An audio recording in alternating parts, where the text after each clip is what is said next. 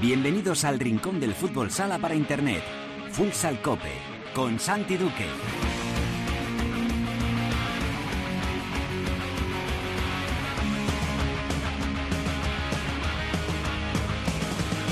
Hola, ¿qué tal? Bienvenidos a Futsal Cope, la casa del fútbol sala en cope.es.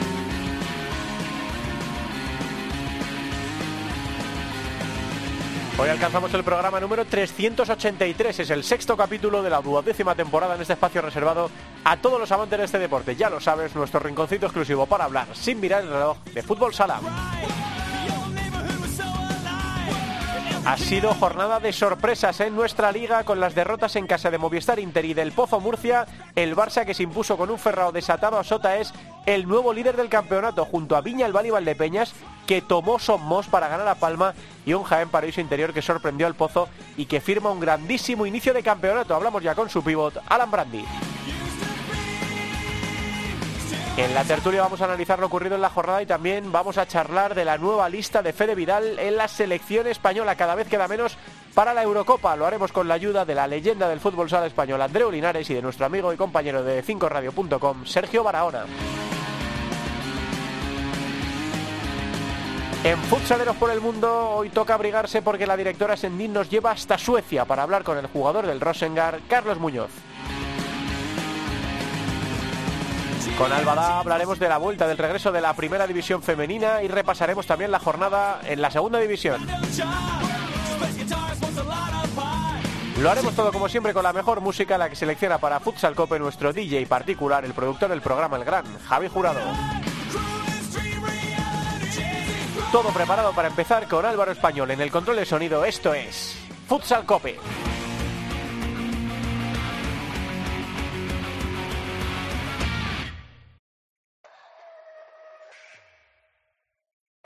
La primera división en Futsal Cope.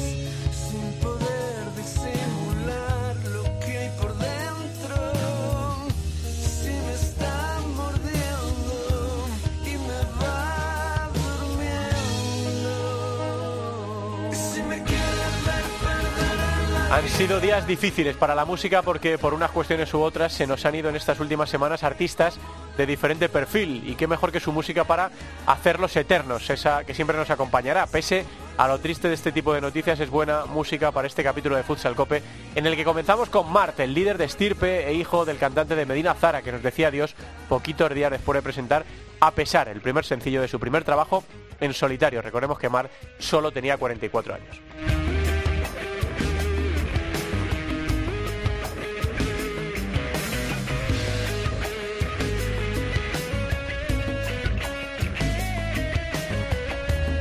Bueno, pues ahora mismo son tres los equipos que lideran la Liga Nacional de Fútbol Sala transcurridas las primeras cinco jornadas del campeonato. Barça, Viñalbal y Valdepeñas y Jaén Paraíso Interior, que está firmando un grandísimo inicio que acumula cuatro victorias en los cinco partidos disputados y que viene de ganar nada más y nada menos que en casa del Pozo Murcia Costa Cálida por 1 por 1-2 y ya nos escucha una de las estrellas del equipo, el internacional argentino Alan Brandi. Hola Alan, ¿qué tal? Muy buenas tardes. Hola, muy buenas tardes. Bueno, fantástico inicio de campeonato, Alan, ¿no? Por fin en una temporada que parece normal. Sí, tenemos que tener cuidado todavía con el bicho, por supuesto, pero esta temporada ya con público en la grada, con menos eh, psicosis, ¿no? En, la mente de todos. Eh, y Jaén le ha empezado a las mil maravillas, Alan.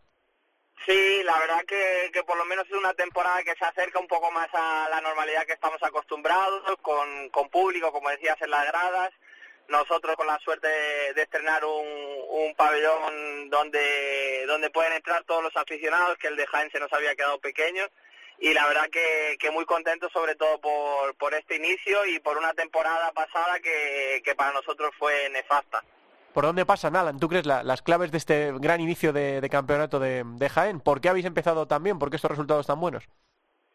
Bueno, por una parte yo creo que, nos hemos reforzado muy bien, creo que, la dirección deportiva ha hecho muy buen trabajo, nos hemos reforzado muy bien y, bueno, después eh, creo que, hemos competido bien en, todos los partidos, eh, por ejemplo lo vimos en, en Murcia el, el domingo pasado, que, era un partido muy complicado y también es una cuestión de dinámica. El año pasado, cuando, cuando estaba el partido equilibrado, parece que siempre se decantaba para el otro lado y, ahora, bueno, estamos en una buena dinámica y, creo que también cuando, cuando las cosas se dan bien, parece que, es más fácil ganar los partidos. Y lo has destacado tú, Alan, pero te iba a preguntar por eso, ¿no? El hecho de que estrenéis pabellón, ¿no? Eh, en un eh, recinto tan bonito para jugar al fútbol sala, que quepa toda la gente, ¿no? Una de las mejores aficiones de España. Seguro que os está empujando porque de momento son dos partidos en casa, dos victorias, ¿no? Sí, por supuesto que sí. Por una parte, el, hecho de volver a tener gente, que es verdad que en los últimos partidos de la temporada pasada tuvimos, pero no eran no era toda nuestra gente y ahora hemos metido, creo que en, el último partido fueron alrededor de 5.000 personas y, y, eso se tiene que notar, nosotros lo estamos notando y, y también motiva salir a salir a un pabellón así y ver a, toda la gente animando. Creo que, para nosotros es una ayuda y, bueno más difícil para los rivales que vienen de visitantes. Alan veníais de hacer unas temporadas muy buenas hasta la pasada en la que sufristeis decimocuartos en, en liga eh, bueno en la Copa del Rey avanzasteis hasta los cuartos de final este es el año en el que Jaén quiere volver a estar ahí. Eh, bueno, de momento, Alan, sois el único equipo en la última década que habéis conseguido que no gane un título el Pozo, Inter o Barça, ¿no? Aquellas dos copas de, Jaén. Eh, ¿Hasta dónde crees que puede llegar este Jaén de la, de la presente temporada? ¿Qué objetivo tenéis en la cabeza en el vestuario?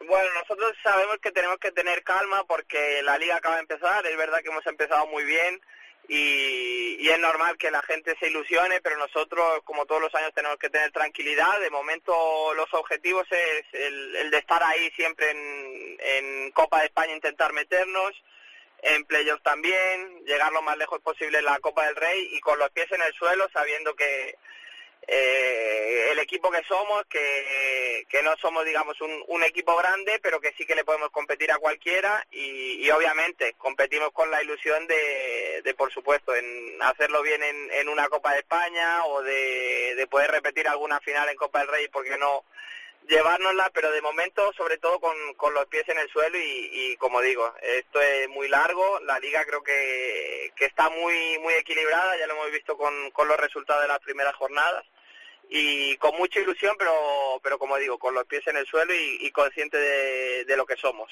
Mm, se viene uno de los partidos grandes, grandes que, que gustan mucho en, Jaén, como no puede ser de otra forma. Recibís este sábado a, a, Movistar Inter.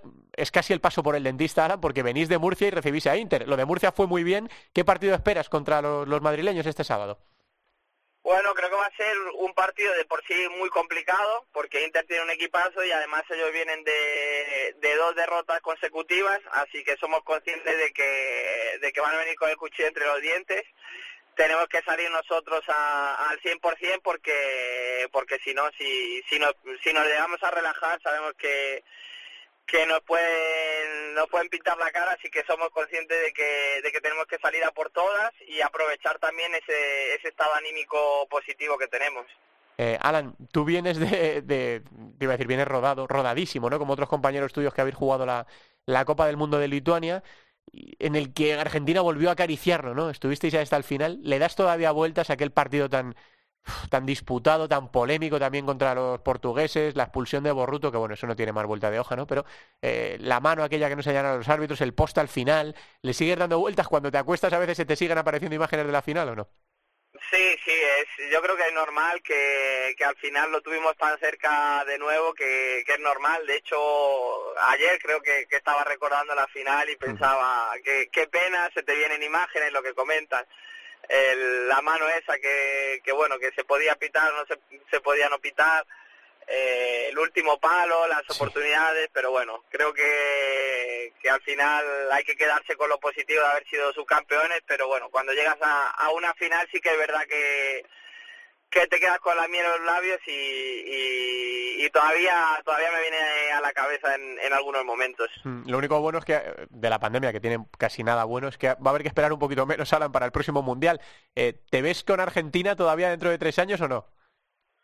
Bueno, lo bueno, la parte positiva es que son tres años. Eh, pero la verdad que no, ahora mismo no pienso. Me gustaría, claro que me gustaría poder estar en el próximo mundial, pero también soy consciente de que, de que este mes voy a cumplir 34 años, que hay gente que, que viene pegando fuerte y yo de momento intento aprovechar cada, cada oportunidad en la selección, intento que, que me vuelvan a llamar y, y, la verdad que es muy, creo que es muy pronto para pensar a tres años de vista, eh, me gustaría, pero, pero entiendo que, que es difícil por tema de, de edad.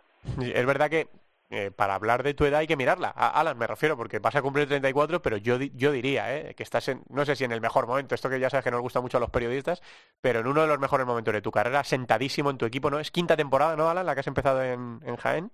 Sí, quinta eh, temporada. Sentado en Jaén, en la selección, no sé, ¿cómo te encuentras a título particular?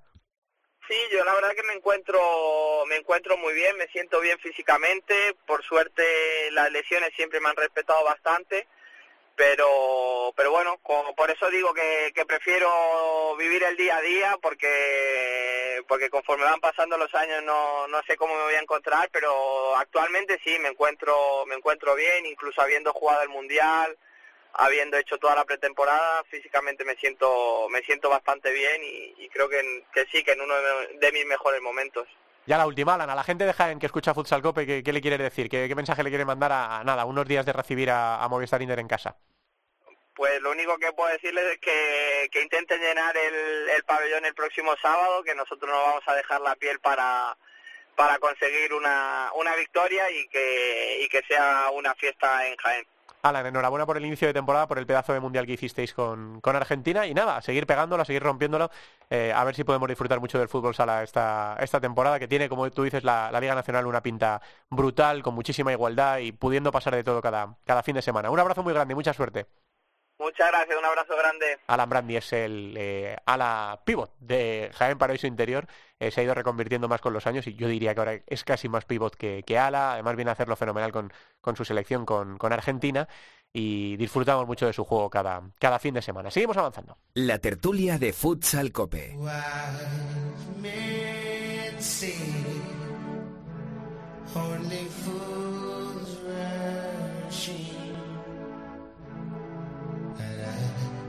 Hey, hey, falling in love.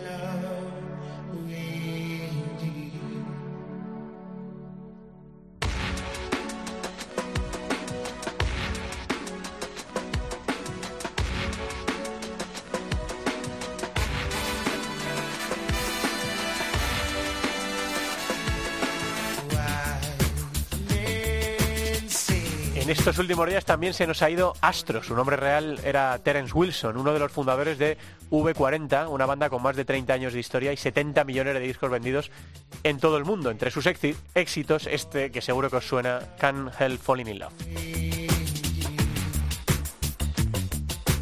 Bueno, hemos citado hoy a la tertulia a Andreu Linares y a Sergio Barahona para que nos echen una mano para analizar eh, cómo está yendo el fútbol sala en esta última semana, la nueva lista de Fede Vidal y un montón de cosas más. Leyenda, Andreu, ¿qué tal? Muy buenas tardes. Hola, Santi, buenas tardes. Hola, Sergio, ¿qué tal? Muy buenas. Hola, buenas, ¿qué tal, Santi? Ahí en de5radio.com dando guerra, ¿no? Eh, como dice Farto, eh, Sergio, ni mejor ni peor, ¿no? Diferente. Diferente, claro que sí. Bueno, venimos de, la entrevista con Alan Brandi. ¿Cómo ha empezado Jaén la, la temporada, no? Después de pasarlas fatal. La, pasada campaña estuvieron ahí amenazados casi casi hasta el final por el, por el descenso. Y tenemos después de cinco jornadas, Andreu, tres líderes ahora mismo. El Barça no, no apuntaba bien la cosa cuando perdió en Palma la primera semana, pero qué bien ha reaccionado, ¿no? Ganando los partidos de Liga y pasando sin apuros en la, en la ronda principal de la Champions. Valdepeñas, que viene de tomar también Mallorca y que está empezando muy bien. Y Jaén Paraíso Interior. Eh, tres líderes en la jornada 5. Ningún equipo, Andreu, que haya ganado todos los partidos. Ya ha perdido todo el mundo algún partido. Bueno, pues otra vez una liga de igualdad, ¿no? Como la que, la que venimos viendo en las últimas temporadas.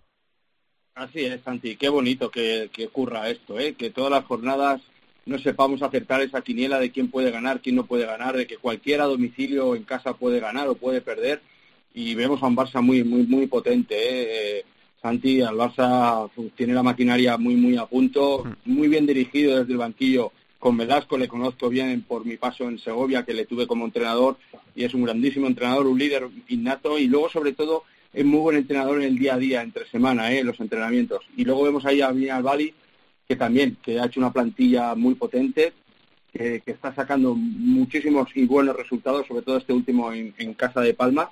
Y luego Jaén igual, ¿no? Que con, con, la nueva instalación como que quieren gustarse en primera división y se va a ver una, una, liga muy atractiva por, por, lo que he dicho, por la igualdad que hay, existe y que puede cualquiera ganar y perder contra cualquiera. Sí, habla Sergio Andreu de la quiniela. A mí este año no me llaméis en D5 Radio para hacer la quiniela, ¿eh? Que es casi imposible acertar más de 5, ¿eh? Está la cosa complicadísima, pero como dice Andreu, bendita, ¿no? Gloria bendita, eh, Sergio, ¿no?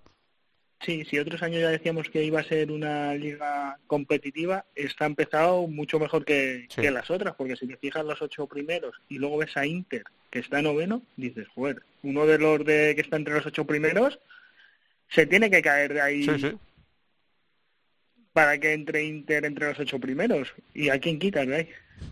Sí, la verdad es que la, disputa por la Copa de España se promete apasionante, porque ahora mismo yo creo que ahora mismo el equipo que nadie esperaba ahí es Sota que todas las eh, temporadas pasa dificultades porque tiene que rehacer la plantilla eh, a Regui. Este año están además con, problemas económicos bastante serios. Hombre, viene de perder contra el Barça, pero había ganado los dos partidos anteriores. Tiene ocho puntitos, estáis sexto. Así que vamos a ver, también este año no nos tendremos que volver locos con los partidos que ha jugado uno u otro por el maldito bicho, cruzamos los dedos, tocamos madera, eh, de que uno tenga muchos más partidos que, otro, pero desde luego que, bueno, vamos a ver, ¿no? Eh, las jornadas que restan todavía, que son unas cuantas para el final de la primera vuelta, y que ocho equipos terminan jugando la Copa de España, que todavía, por cierto, no tiene sede, empieza a haber rumores Em, yo creo que empiezan a apuntar que puede ser Jaén. Y a mí me cuadra bastante, ¿no, Andreu? Eh, decías tú lo del Olivo Arena, que es una maravilla. Eh, es además equipo de la Real Federación Española de Fútbol. Tiene pinta, ¿no?, de que puede ser Jaén. Todo encaja, ¿no, Santi? Ojalá, ojalá pudiera ser allí en el sentido de, de, poder disfrutar de una instalación que es muy bonita, el Olivo Arena, y que, y que está levantando tantas buenas sensaciones. Es un equipo también de la Real Federación Española de Fútbol, por lo tanto, parece que todo encaja puede ir allí. Me hablabas del Barça un poco, Andreu. Vamos a profundizar un poco más en este nuevo proyecto. Eh, después de la salida de, Andreu Plaza, eh, la llegada de Jesús Velasco. Claro, ese primer partido de repente caen en, Mallorca, podía hacer saltar las, alarmas. Ha habido cambios también en la, en la plantilla. Eh, pero ya está el Barça carburando, cuatro victorias consecutivas, un Ferrao en un estado brutal, viene ya de la Copa del Mundo de bordarlo, el otro día hace un hat-trick con uno de ellos, por lo menos uno de los mejores goles de lo que llevamos de liga. Eh, ¿Te gusta entonces el proyecto? ¿Te gusta la apuesta por Jesús Velasco? Eh, ¿Ves a un Barça preparado, Andreu, para ganarlo todo este año otra vez, no? Sí, sí, el Barça es el, eh, para mí, obviamente luego hay que jugar, la competición te va marcando tu posición, el día a día, pero para mí es uno de los favoritos para alcanzar este año todo, incluso la Champions, o sea que es un equipo muy bien armado, sobre todo atrás de la portería, pero sobre todo creo que hay un jugador muy diferencial, es verdad que Ferrao marca muchísimas diferencias, pero para mí el empaque que le da Sergio Lozano a este equipo es muy importante porque, porque le da una rotación más, es el capitán, es el líder, pero es que luego tenemos jugadores como Adolfo, que hizo un mundial espectacular, jugadores como Mateos, que se están eh, reivindicando, ¿no? Eh, también eh, tenemos a, Carlos Ortiz, que le da esa veteranía, ese saber estar, ese oficio a la plantilla, por lo tanto creo que los refuerzos han sido muy, muy positivos y sobre todo han venido a elevar el nivel y a generar competitividad que eso es lo más importante en un equipo, que nadie se pueda acomodar o que si pudiera haber jugadores acomodados, con esta buena competencia y estos buenos fichajes, estas buenas incorporaciones, hace que el resto eleve nivel, porque al final el querer jugar minutos o ganarte cinco en vez de tres y ganarte diez en vez de cinco necesitas competirlo y, esa, eh, se genera esa competitividad alrededor de, todos los jugadores en beneficio del grupo. Mm, ¿Cómo lo ves tú, Sergio? Para eh, Desde la distancia, desde los 600 y pico kilómetros que nos da la distancia con Barcelona, ¿le ves el rival a batir para Inter esta, esta temporada? Eh, ¿Ves, como dice Andreu, que se ha reforzado muy bien tanto en el banquillo como en la pista? Sí, sí, totalmente de acuerdo. Y si tiras al año pasado que dices, joder, el Barça el año pasado empezó muy mal. Sí. ¿Ves cómo ha empezado este? Es que son dos equipos totalmente diferentes. Y yo creo que es lo que, lo que, lo que decís. Eh, Jesús Velasco dirigiendo ese Barça con los fichajes que ha hecho, con el fichaje de Pito, que te da igual que esté Ferrao. Si se va Ferrao, entra Pito. Es que Sí, sí, no, desde luego maneja unas alternativas tremendas, ¿no? Y ese aire fresco también, después de un ciclo, yo creo que bueno de Andreu Plaza, no tan ganador como aquel de Marc Carmona, pero yo creo que un buen ciclo de, de Andreu, ahora Jesús Velasco, pues viene a, traer, pues eso, eh, la profesionalidad y los éxitos que ha tenido en todos los equipos donde, donde ha estado, ¿no? Y el Barça es un, un equipo muy, muy a tener en cuenta. Hablaba antes Sergio Andreu de Inter, Eh, y nos decía Alan también ahora en la entrevista, dos derrotas consecutivas de Inter. ¿Empieza a generarte dudas este proyecto de, Tino por la salida de, Pito, por, por, una ausencia a lo mejor de, fichajes más de, relumbrón? A lo mejor hay que esperar el mercado de, invierno. ¿Qué, te parece el equipo de, Torrejón de Ardoz? Mm, no, no, no me genera dudas. ¿eh? Conozco a Tino, Tino es el perfil igual que Jesús Velázquez, es un entrenador excelente, capacitado y que en el día a día también es mucho mejor que, que, cuando dirige los partidos.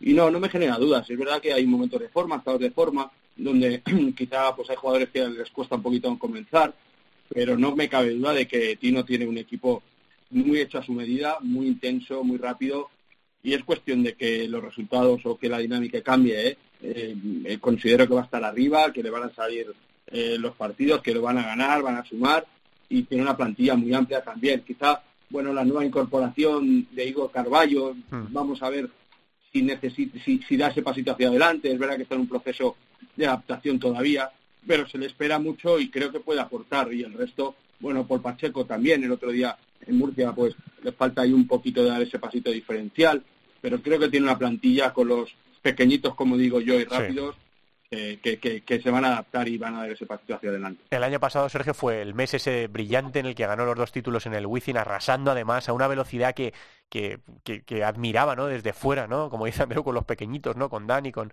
con Eric, que hicieron los dos una temporada brutal, con Cecilio, con Borjita, eh, con un Raya sustituyendo a Carlos Ortiz en una temporada muy difícil, a un nivelazo tremendo.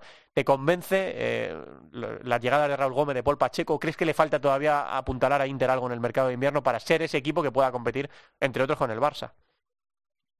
pues puede ser que algún fichaje de, renombre sí le, sí le venga bien, pero sí es verdad que, por ejemplo, el partido del Pozo, sí es verdad que el Pozo es muy superior para mí a Inter en hace dos jornadas, pero eh, en la semana, esta semana, este fin de semana contra Gimbi, es un quiero y no puedo, o sea, Gimbi no fue mejor que Inter, Inter lo intentó y no le salieron las cosas, consigues empatar y en la jugada siguiente de rebote te, se ponen por encima, entonces, pues es lo, lo que, lo que decís, que que salgan las cosas al fin y al cabo, que, que se pongan a rodar y que empiecen a, salir las cosas como el año pasado. Hmm, es verdad que a Inter le costó mucho en un campeonato más regular como la pasada temporada y sin embargo en campeonatos cortos eh, fue explosivo, ¿no? Eh, triple campeón la pasada temporada, Copa de España, Copa del Rey y Supercopa, ¿no?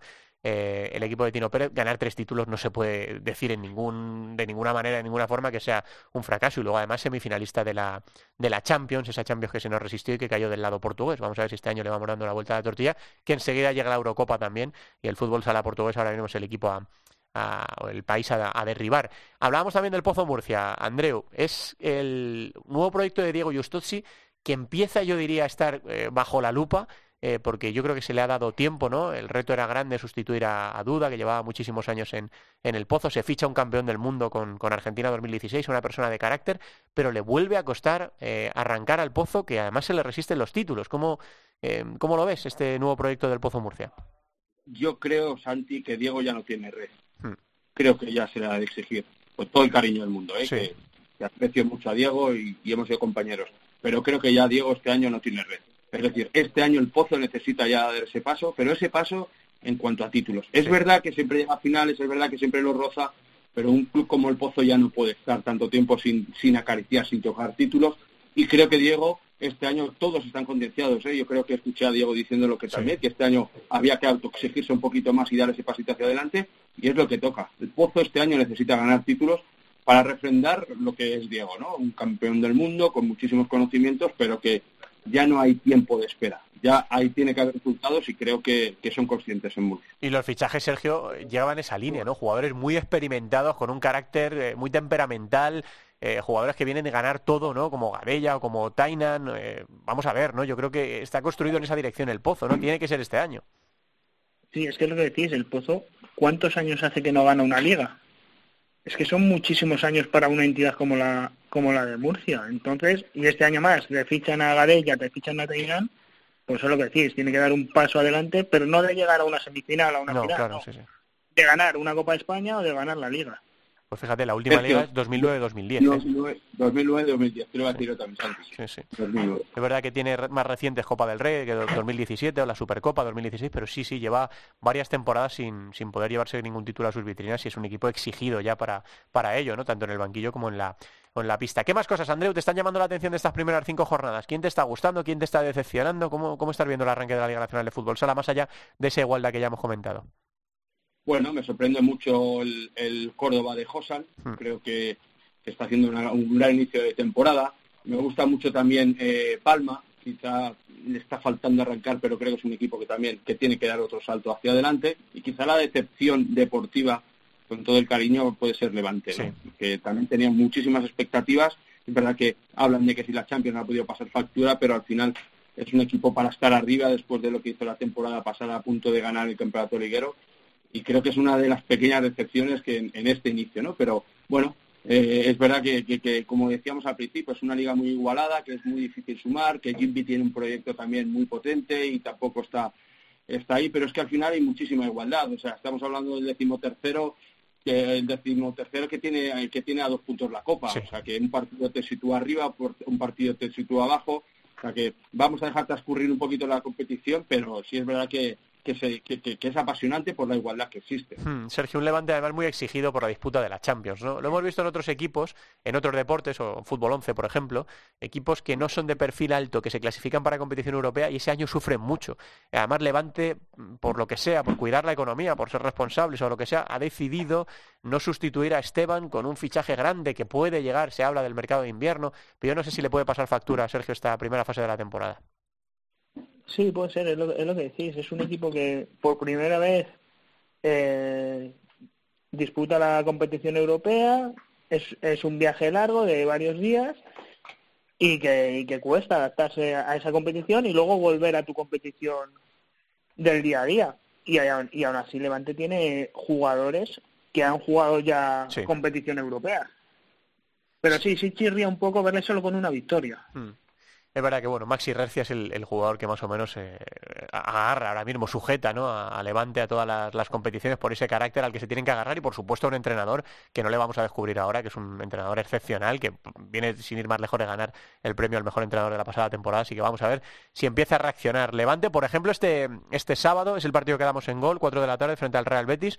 Em, un Betis al que hemos visto también este fin de semana, este fin de semana pasado frente al Córdoba, en el derby andaluz. Creo que es un buen partido este fin de semana. Vamos a repasar la jornada a ver cuál os apetece más, que, os llama la atención de, este, de esta jornada número 6. Arranca el viernes a las 6 con el Córdoba Sota, 8 y media Barça Manzanares y para el sábado a las 12 Jimby Palma Futsal, ojo a este partido, una del mediodía Fútbol Emotion Zaragoza El Pozo Murcia, a las 4 el Levante Real Betis, a las 6 y media Jaén Inter, 6 y media también Rivera Navarra Industria Santa Coloma y a las 7 el Viñalbal y Valdepeñas Burela. Andreu, ¿dónde pones el foco este fin de semana? Bueno, creo que quizá el partido, como has dicho, Jimby Palma, creo que, es muy atractivo, ¿no? Luego también hay un partido ahí de, de, equipos de salida zona de abajo, que veremos a ver, un Jaén Inter también muy atractivo, Inter viene de dos derrotas consecutivas, no puede fallar más, tiene que ganar, tiene que sumar, y Jaén está donde está y como está, por lo tanto creo que tanto Jimby Palma y Jaén Inter quizás son los, los, más atractivos de esta jornada. Sergio, ¿qué dices? Yo me voy a quedar con el Córdoba Sota, que son dos equipos que al principio de temporada no los esperábamos ahí. Sí. Y están arriba metidos. Sí, sí. Eh, y como dice Andreu, Córdoba haciendo un trabajo con Josan, ojo, eh, con jugones. Da gusto verles. Este fin de semana en gol nos lo pasamos pipa con, con Pablo del Moral. Bueno, con ese duelo entre Lin y Pablo del Moral, que lo llevaron hasta el final, hasta la última jugada, ¿no? Que le costó la expulsión a, Pablo por agarrar a Lin, que por cierto, ya se lo dije a Lin en directo en la entrevista en gol, el que pensase que había venido a retirarse a la Liga Nacional de Fútbol Sala, no podía estar más equivocado. Andreu, este es de los viejos rockeros de los buenos. ¿eh? Qué nivelazo el otro día en, en Córdoba, en Sevilla. Sí, Lin es un fuera de serie, es un jugador que ha crecido muchísimo, que tiene esa madurez ya deportiva. Y Lin, cuando jugábamos en Interview, él vino ya de, juvenil, creo que llegó y se lo traía a Daniela a Interview a entrenar con nosotros. Y siempre ha sido un jugador con una ambición, con unas ganas, con, con, una falta de respeto, con el buen cariño hacia, hacia los veteranos. Y, ahora mismo pues es lo que es Lin, o sea, es un jugador que, que le queda mucha cuerda y que partido tras partido demuestra esa capacidad que tiene. Es un jugador tan completo, eh, maneja muy bien las dos piernas, eh, tiene ese liderazgo, esa veteranía ya, ese pozo, ese oficio es un jugador muy determinante y que le ha venido muy bien al Betis para, para tener un líder dentro de la pista. Es muy, muy bienvenido en su regreso a la Liga Nacional de, Fútbol Sala. Nos queda un tema que tratar antes de terminar la tertulia, chicos, que es la nueva convocatoria de Fede Vidal para jugar contra Ucrania. Eh, ya estamos en la recta final, se puede decir, porque estamos a dos meses eh, de, que arranque la, Eurocopa en esta temporada tan rara en la que hay Mundial Eurocopa con apenas tres meses de, de, diferencia. La convocatoria de Fede es la siguiente, porteros Jesús Herrero y Didac, se cae respecto al Mundial Juanjo, Cierres, Raya, Carlos Ortiz y Antonio Pérez. Entra el futbolista de, de Jaén Paraíso Interior. Alas Cierre Mellado y Sergio Lozano. Qué bueno tenerle de vuelta a la selección española, Sergio, después del calvario de, esa última lesión. En las alas Adolfo, Cecilio, Catela y Borja Díaz. Catela también es novedad respecto a la Copa del Mundo. Eh, va Raúl Gómez como a la pivot y va Esteban, fue una de las eh, decisiones polémicas de Fede no llevar a, Esteban. Y Solano se echa de menos en la lista, por ejemplo, otra vez a Eric Martel, que no termina de entrar en los planes de, Fede, o a Dani Saldise, que también venían de jugar una temporada pasada tremenda. Andreu, ¿qué, te parece esta lista? Que ya, eh, no te voy a decir que sea definitiva, pero pocas pruebas le quedan a Fede antes de, la Eurocopa.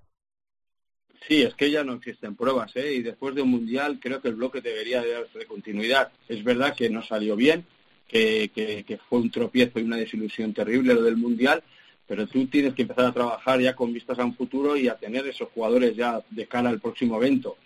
Bueno, hay pruebas, veo, para mí hay tres, tres patas fundamentales que son la portería Jesús Herrero, Sergio Lozano y, y, Adolfo. Creo que a partir de ahí, de esos tres están bien, el resto obviamente con la calidad que tienen, las condiciones que tienen, tienen que aportar y sumar un poquito más, pero debemos agarrarnos a estas tres a estas tres patas porque si funcionan creo que vamos a tener mucho a ganar. Sergio, ¿algo que decir de la lista? ¿Algo que eches de menos o, de más en la, en la, última lista de Fede? No, yo creo que esta es más equilibrada que, que la del Mundial. Creo que se cae Chino, ¿no? Que es verdad que Chino no ha empezado muy bien la temporada y entra Catela, que para mí Catela está en mucho mejor estado que, que Chino a día de hoy. Bueno, pues vamos a ver qué nos deparan estos partidos contra Ucrania. Esto es eh, lunes 15 de, de, noviembre a partir de las 7. Es un partido, ¿no? son dos esta vez. No, son dos, son dos, perdón. Es lunes 15 de noviembre y el siguiente duelo es a las seis y media del martes 16. O sea, se juegan los dos partidos seguidos. Esto es en Logroño y en Albelda de Iregua. Eh, y la concentración, nada, muy cortita, eh, del domingo 14 de abril al miércoles 17, vamos, que se juntan muy poquitos días. Como decimos, esto eh, para preparar una Eurocopa que empieza en Países Bajos el 19 de enero. 19 de enero, a dos meses y muy poquito de que arranque esa Eurocopa en la que España buscará su octava, su octavo trofeo. Vamos a ver si después de unas temporadas en blanco España puede volver a ganar y puede volver a situarse en la élite del fútbol sala mundial, de donde nunca debimos bajar y jugar rondas finales que eh, desde luego, como decía Andreu, lo del Mundial todavía lo tenemos ahí, ahí clavado. Bueno, chicos, pues nada, que muchísimas gracias por estar esta, esta tarde en la tertulia de, Futsal Cope, y ya sabéis que os reclamaré más a lo largo de la, de la temporada, y un abrazo muy fuerte a los dos. Eh, Andreu, Sergio. Gracias. Un abrazo, Santi. Un abrazo grande. Seguimos avanzando.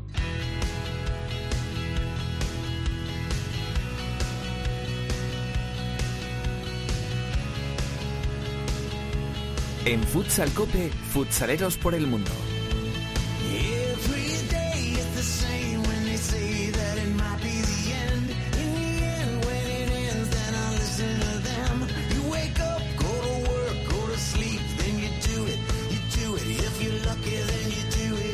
Venga, vámonos de viaje por el mundo. Ya hemos advertido que había que coger el abriguito porque hoy la directora Sendín nos lleva a Escandinavia a visitar a uno de nuestros amigos, de uno de nuestros futsaleros más veteranos. Directora Sendín, Teresa, ¿qué tal? Buenas tardes. Muy buenas, sí, uno de, nuestros veteranos y que todavía tiene mucho fútbol sala en las zapatillas y les ha vuelto a sacar ese brillo para descubrir el fútbol sala en Suecia y creo que eh, Carlos, Muñoz, Carlos Muñoz ya nos escucha, es jugador de Rosengard. Carlos, ¿qué tal? Buenas, muy bien. Encantado, ¿qué tal? Se puede decir que lo tuyo ya es un poco de, vicio, que después de tantos años ahora te embarcas en una aventura con el equipo de Suecia. Sí, bueno, la verdad que yo qué sé, siempre estamos relacionados con el deporte y bueno, parece que no nos dejan retirarnos y, y quieren que sigamos jugando. ¿Cómo estás viviendo esta nueva experiencia?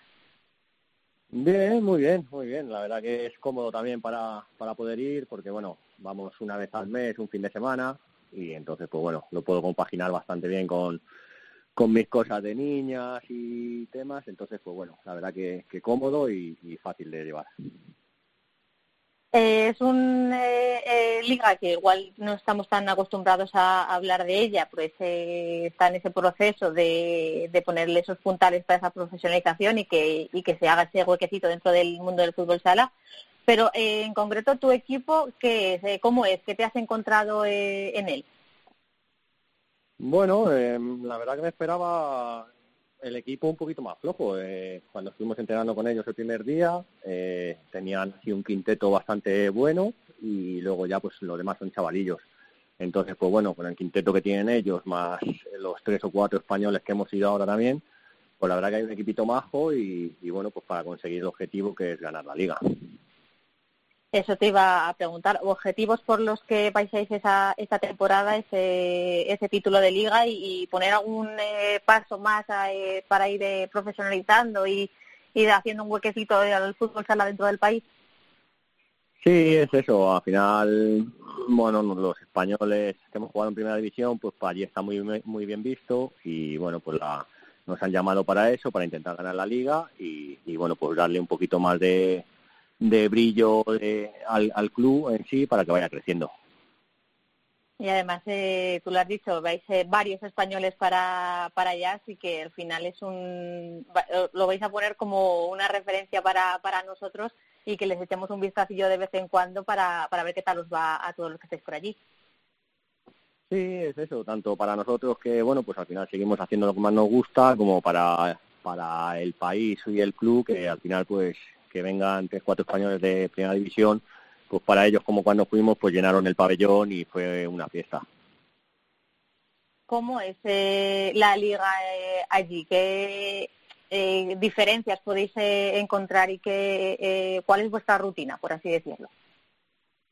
Bueno, es verdad que solo llevamos un partido y este sábado será el segundo, eh, pero bueno, el equipo que nos, contra el que nos enfrentamos, que era de lo mejor de allí, eh, pues viene mucho de fútbol. Eh, al final allí se juega mucho al fútbol y ahora con el frío que hace, pues empiezan a meterse en pabellones, a hacer la liga de, fútbol sala y entonces pues son muchos jugadores de fútbol. Entonces, bueno, se les nota mucho que no han jugado nunca fútbol sala y en cuanto a movimientos y eso, pues están un poco perdidos. Entonces, ¿cómo os organizáis, eh, Carlos? Eh, los entrenamientos, dices que vais una vez a la semana. ¿Cómo es la rutina de, jugar allí en el Rosengar? Sí, bueno, eh, cuando vamos, por ejemplo, el, último que hemos ido, fuimos el sábado y entrenamos con ellos y luego jugamos el domingo. Entonces, bueno, hacemos un entrenamiento con el equipo para conocernos y luego ya el domingo hicimos el partido. Entonces, bueno, este fin de semana pues me imagino que será igual. Vamos el sábado, entrenaremos con ellos y el domingo jugamos partido y tenéis una rutina, el, preparador físico de allí, o no, sé cómo os organizáis para, para entrenaros desde aquí, o bueno, tú te mantienes en forma, ¿no? Pero, pero se hace difícil, ¿no? Desde eso, fuera eso no nos han dado, no nos han dado pautas. Eh. Nosotros tenemos que estar bien físicamente, pues bueno, nos mantenemos aquí en España, nuestros entrenamientos, tanto en algún equipo de fútbol sala o, o nuestros ejercicios que hacemos, y luego allí ya es el entrenamiento conjunto con el equipo, pero vamos, no hay ninguna pauta especial para nosotros. Hmm, y eso, claro, es, es un vuelo a la semana, eso por lo menos sí que te lo sufraga el club, ¿no, Carlos? Me imagino. Sí, sí, claro, está claro, ellos se hacen cargo de todo. A cambio de no vivir allí, ¿no? De no pagar ni un piso, ni un mantenimiento, ni nada de eso, ¿no? Pues por lo menos el... Claro, bueno, nos da, bueno, cuando llegamos allí el sábado sí dormimos, entonces, claro. bueno, nos pagan todo allí, no hay ningún problema, o sea, la verdad que estamos encantados como nos cuidan, también les conocíamos ya de cuando estábamos en Inglaterra con ellos, pues son dos hermanos, entonces bueno, tenemos bastante buena relación y al final pues pues ya somos como una familia. ¿Y cómo, es, Carlos, lo de entrenar solo un día y jugar al siguiente? Tú acostumbrado, bueno, tú, tú acostumbrado a, casi todo, ¿no? A todo lo que es las modalidades que se pueda ver, pero ¿se hace raro con los compañeros o te da tiempo a hacer piña o no? Mm, bueno, eh, la verdad que te gusta porque, bueno, vas a otro país, eh, hablas otro idioma, entre que sabes algo poco, mm. las tonterías que dices, pues, pues, bueno, la verdad que te lo pasas bien y bueno, pues la verdad que encantado de, poder ir, de esta nueva experiencia y, bueno, seguir en, lo que nos gusta, que es el mm. fútbol sala. Rollo COVID, eh, mucho, mucha historia para entrar, salir de, Suecia, de papeleo, de, pruebas y tal. Eh, no, no, la, últimamente ya este último viaje no hemos tenido tanto, tantos problemas. Es verdad que el año pasado cuando viajamos sí tuvimos más problemas, pero fue en Inglaterra, pero ahora en Suecia la verdad que nada. Y allí la verdad que se vive sin, sin mascarilla y, todo, o sea que allí es totalmente diferente el país. Bueno, o sea que en vez de cogerte el coche y tardar, yo que sé, media hora a entrenar, pues tardáis, que son tres horas, eh, ¿voláis a Malmo? ¿Dónde voláis, Carlos? Sí, eso es. Ah, bueno, volamos a Dinamarca, que está a 20 minutos de Malmo, y ya vivimos en Malmo. Así que sí, tres horitas. Cruzáis el famoso puente, ¿no? Eso es, el puente y, ya, y enseguida llegamos a Malmo. Bueno, pues desde luego es una experiencia muy chula, ¿no? Para otra más, como dices tú, al zurrón del fútbol sala. Y bueno, pues ahora llega la época dura allí en Suecia, ¿no? Cuando aterricéis allí veréis todo nevado en Dinamarca. Pero bueno. Eso me han dicho, pero vamos, nada, a seguir disfrutando. Claro que sí. Carlos, pues nada, ya, ya sabes que, te seguimos atentamente a todos los que estáis jugando al fútbol sala fuera de, nuestro país y ya nos vas contando cómo se va dando todo por allí, por el Rosengar. Un abrazo muy grande. Muchísimas gracias a vosotros. Carlos Muñoz es uno de nuestros futsaleros eh, por el mundo referentes, uno de nuestros viejos rockeros, que ya sabéis, eh, los sábados se coge un avión, eh, se va a jugar a, Suecia y se vuelve luego después de los partidos los, los domingos. Así que, bueno, pues otra experiencia, ¿no? Teresa, dentro de las distintas modalidades que cada uno puede puede desarrollar en, eh, cuando te vas fuera de, nuestro país, ¿no? Exacto, y al final que pues, aunque no tengas esa, eh, ese día a día y ese, ese profesionalismo, por así decirlo, que al que estamos acostumbrados en, en España, de, de, lunes a viernes a entrenar y el fin de semana ese, ese partido, pero bueno, son mm, piedrecitas que se van poniendo dentro del fútbol sala a nivel eh, internacional para pues, que las ligas vayan creciendo y vayan tirando para arriba, eh, que es lo que a todos nos gusta y que por lo menos que cuenten con experiencia española, que sabemos que es de las mejorcitas que pueden eh, contar pues eh, eso seguro que les va a ayudar mucho para, para seguir creciendo y, crear estas ligas competitivas. Ya lo hemos visto, ¿no? Eh, jugadores españoles y entrenadores españoles que se fueron a países que no tenían ninguna estructura establecida y que con el paso de los años, con las 10 temporadas que llevamos nosotros en Futsal Cope, han ido eh, haciendo cosas, bueno, son 12, 12 temporadas, 10 años. han ido haciendo cosas y desde luego hay ligas que antes eran casi amateurs y que ahora son ligas mucho más establecidas entre otras cosas por la experiencia que les han aportado los jugadores o los entrenadores de, de nuestro país que se han ido fuera. Así que bonita experiencia esta de Carlos Muñoz que nos ha contado hoy. Teresa Sendín, ¿la semana que viene guardo el abrigo o Cuéntame, tú. Yo creo que ya de momento déjalo a mano por si acaso. Vale, sí, te veo las intenciones. Gracias, directora. Un beso. Un beso, hasta luego.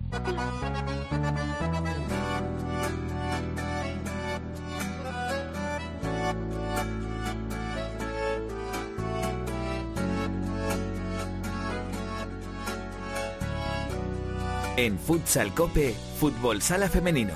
Ya que devolveu minhas roupas, ya que arquivou nossas fotos, deve ter outra pessoa. Aposto. Brasil aún sigue conmocionada con la muerte de Marilia Mendoza, ganadora de un Grammy Latino que sufrió un accidente aéreo mortal. Tenía y todavía tiene 22 millones de seguidores en YouTube y más de 8 en Spotify. Esto que está sonando es Olvídame si puedes, que interpretó junto a, Mayara y a Maraisa.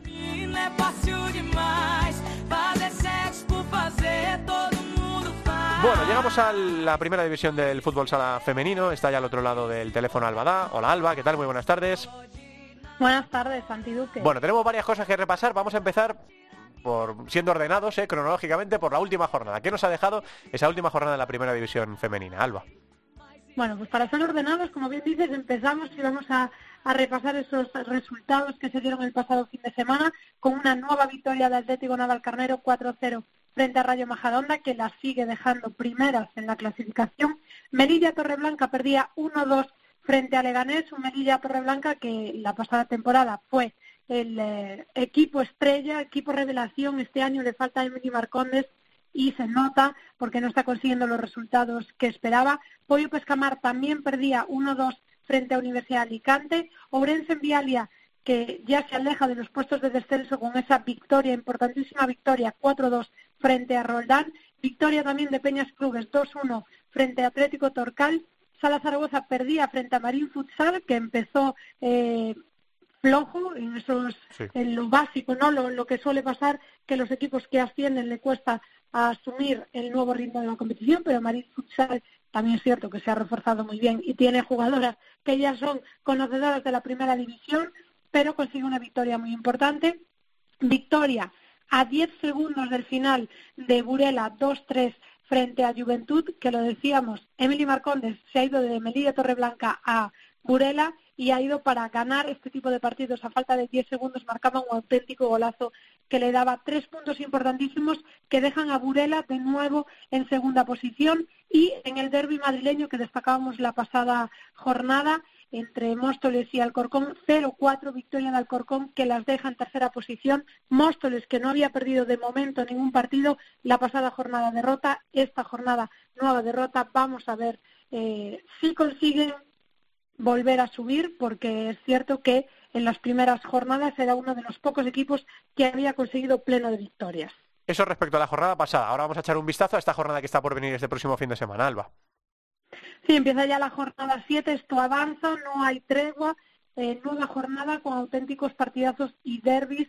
Me quedo de todos los partidos, porque ya sé que con todos no, vamos a decirles cuáles son los más importantes, por lo menos desde mi punto de vista, me gusta mucho el Universidad de Alicante Ourense, también me gusta el Leganés Pollo Pescamar, porque ahora mismo Leganés está sexto, Pollo Pescamar séptimo, hay un duelo tremendo en la clasificación el fútbol sala femenino, hay mucha igualdad, pocos puntos que separan la zona media de la clasificación, si pierdes un partido te metes en descenso, si ganas casi te metes en puestos de copa, así que importantísimo, como decimos, cada partido, a pesar de solo llevar seis jornadas, está todo, todo muy igualado. El único equipo que de momento no ha conseguido puntuar es Juventud, un recién ascendido que eh, seis, lleva seis derrotas en seis partidos. Y ahora tenemos que hablar de la competición europea. Tenemos que hablar, repasada la, la liga, de la Champions femenina que desgraciadamente no es oficial, pero que se va a disputar en el camino hacia la oficialidad, Alba, animando ¿no? a, la UEFA en este caso, que es la que tiene que, dar el paso. Eh, cuéntanos, ¿cómo, ¿cuándo se va a disputar? ¿Cómo se va a disputar? ¿Cómo es la, la cosa? Bueno, como ya sabemos que eh, la UEFA, FIFA y demás organizaciones, pues el fútbol sala femenino lo tienen totalmente olvidado, pues son los propios clubes y, las propias jugadoras las que siguen organizando este tipo de eventos para ver si ya deciden organizarlo. En este caso ha sido Burela, bueno, la, la competición, la Liga Española, quien ha dado ese paso. Van a jugar eh, varios equipos de diferentes países, los campeones de Liga de España, de Italia, Portugal, Rusia, Ucrania y Croacia. Se va a disputar del 2 al 5 de diciembre en el Palacio dos Deportes de Lugo. Esta Champions femenina, como decimos, no oficial, que ya hemos conocido ayer, conocíamos los horarios. Eh, destacamos los partidos que va a jugar Burela, que debuta el día 2 frente a Osijek, el equipo ruso vamos, juega a las 8 y luego jugará contra Norman Chak. Esto es lo que tenemos que, tenemos, necesitamos una clase con Teresa Sendín, que ella está acostumbrada a los nombres de los equipos de otros países, porque sinceramente quitando a Benfica el representante portugués, que lo conocemos muy bien, y a Pescara, que es el representante italiano, el resto se nos complica un poco la pronunciación. Así que bueno, ya se han publicado los horarios. De momento vamos a ver sí se puede eh, seguir vía streaming o alguna televisión lo retransmite. Todo nuestro apoyo para Burela, que es el representante español en esta Futsal Women's European Champions. Y como decimos, mucha suerte, será del 2 al 5 de diciembre en Lugo y tendrá a grandes campeonas de las ligas europeas. Bueno, pues todo eso en el fútbol sala femenino y a ver si la UEFA, que ya se animó con la Eurocopa, ¿eh? la UEFA a la FIFA le saca tres cuerpos en cuanto al tratamiento al, fútbol sala femenino, pero ojalá la UEFA también se anime y termine organizando una UEFA Futsal Champions League femenina que sería espectacular y que las jugadoras se lo merecen, porque no van a tener ellas una Champions igual que tienen los, los chicos. Seguimos hablando de fútbol sala femenino cada semana aquí en Futsal Cope. Gracias, Alba. Gracias, hasta luego. La segunda división.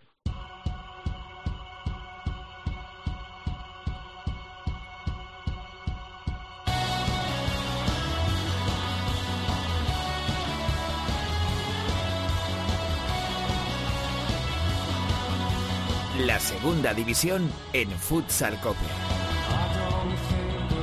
Una segunda división que nos dejó noticia en la jornada número 10. Estos fueron los resultados: Oparrulo Ferrol 1, Móstoles 5, Talavera 1, Visit Calvía Hidrobal 2, Elegido Futsal 4, Interbe 0, Bisóquero Mantequera 2, Atlético Mengíbar 3. Y aquí viene la noticia: Peñíscola 4, Noia Portus Apóstoli 1. Cayó el equipo gallego por primera vez esta temporada. Además, Full Energía Zaragoza 3, Bisontes Castellón 2, Atlético Veramente 3, Alcira 5, Leganés 5, Unión Africo Ceuti 2 y Real Betis Futsal B 3, Barça B 4 en el derby de filiales que cerró la jornada. Para el capítulo número 11 tenemos estos partidos. Sábado 5 de la tarde, Visit Calviedro Val Real Betis Futsal B. 5 y media, Bisontes Castellón Barça B.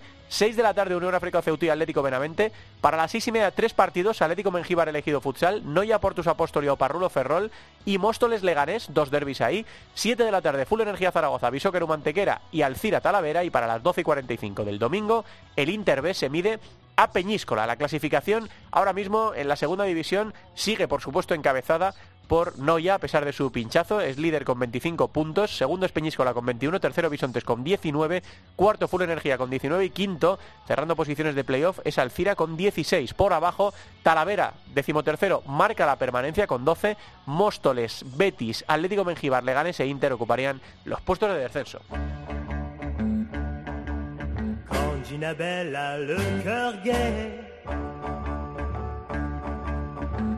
Ginabelle a le cœur gai. Elle s'en va le partager pour les gars du Y es otra de las pérdidas que hemos tenido en el mundo de la música. Ha fallecido Georgie Dan. Y como dice Javi Hu, en toda buena fiesta seguirán sonando los chiringuitos y las barbacoas de este genio que era Georgie Dan. Y a pesar de ese carácter pachanguero, de sus grandes éxitos, quizá de las canciones más conocidas, también interpretaba pues, temas mucho más sutiles y delicados, sobre todo en su lengua, en francés, como este Ginabel con el que despedimos Futsal Cope. Bueno, pues la semana que viene volvemos con el capítulo 384 y seguimos hablando de lo que nos está dejando este inicio de temporada tan apasionante en el fútbol sala, el año de Mundial, de Eurocopa y por supuesto de todas las demás competiciones. A ver si este puede ser el año en el que la selección española vuelva a tocar una medalla de oro el próximo mes de enero en la Eurocopa de, Países Bajos. Seguimos dándole al fútbol sala. Gracias por estar ahí. Un abrazo. Hasta luego. A.